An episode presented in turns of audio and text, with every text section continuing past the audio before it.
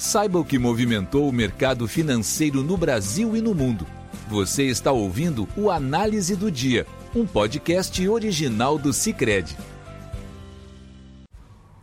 Olá pessoal, muito obrigado por estarem nos ouvindo. Aqui quem fala é o Lucas Romerdin, analista do Cicred. E hoje, no dia 18 de maio de 2022, vamos falar sobre o movimento do mercado financeiro no exterior e também aqui no Brasil. No exterior, a quarta-feira era de perdas generalizadas entre as principais praças acionárias ao redor do globo.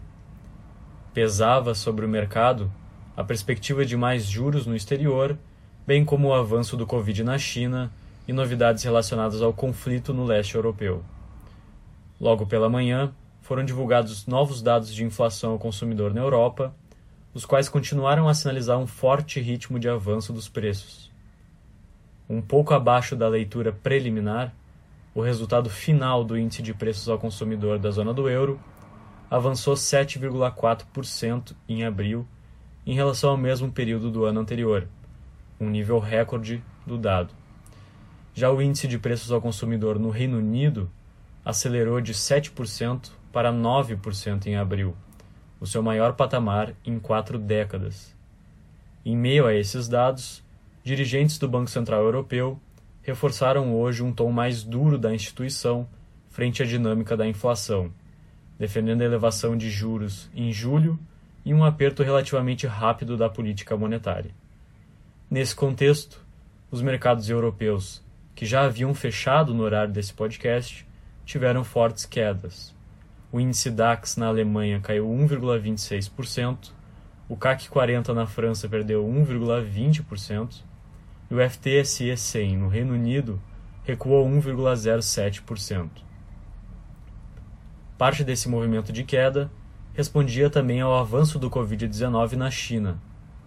Durante o dia, rondavam relatos de que a China teria imposto novo lockdown na região de Binhai, na cidade de Tianjin. Como a cidade é um polo econômico importante do país, os investidores se preocupavam com as implicações desses novos lockdowns para o crescimento do país neste ano, uma vez que a China já passa por um processo de desaceleração da atividade econômica.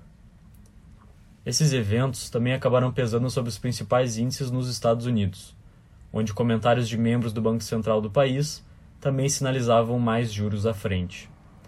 Charles Evans, presidente da Distrital de Chicago do Banco Central dos Estados Unidos, defendeu que a taxa de juros deveria chegar ao nível neutro até o final do ano, que seria algo próximo de 2,5% de taxa de juros, segundo as últimas projeções da instituição.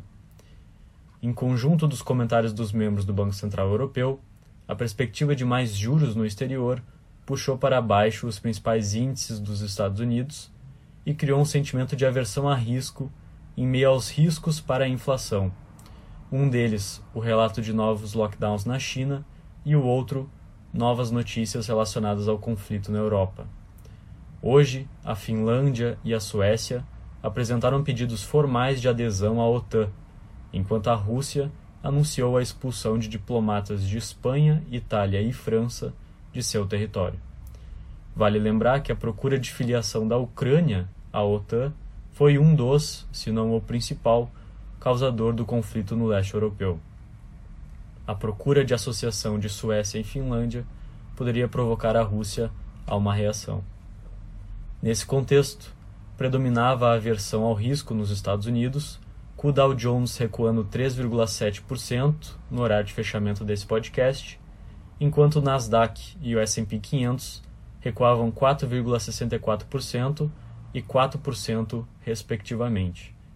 Em contrapartida, o dólar se valorizava frente a outras moedas fortes e os rendimentos dos títulos de dívida do governo dos Estados Unidos recuavam, em meio à maior procura dos investidores. No Brasil, os ativos acompanhavam, em grande medida, o movimento das demais bolsas no exterior. O sentimento de aversão a risco também predominava, com o Ibovespa recuando 2,16% e ficando cotado a 106.435 pontos no horário de fechamento desse podcast reforçava esse movimento a queda das commodities no mercado internacional, com o índice de commodities da Bloomberg recuando 1,52%. Em termos de taxa de câmbio, o real perdia valor frente ao dólar nessa quarta-feira, acompanhando o movimento de desvalorização de outras moedas de mercados emergentes frente à divisa dos Estados Unidos. No horário de fechamento desse podcast, o dólar era cotado a R$ 4,98 frente R$ 4,94 de ontem. Quanto à curva de juros, os rendimentos dos contratos mais curtos de DI não mostravam grandes alterações, enquanto os rendimentos dos contratos com vencimento mais longo recuavam. O contrato com vencimento em janeiro de 2027, por exemplo, via sua taxa de retorno sair de 12,29% para fechar no dia de hoje a 12,17%. Com isso, nós encerramos o nosso podcast de hoje. Obrigado por estarem nos ouvindo e até amanhã. Você ouviu o Análise do Dia, um podcast original do Cicred. Até a próxima!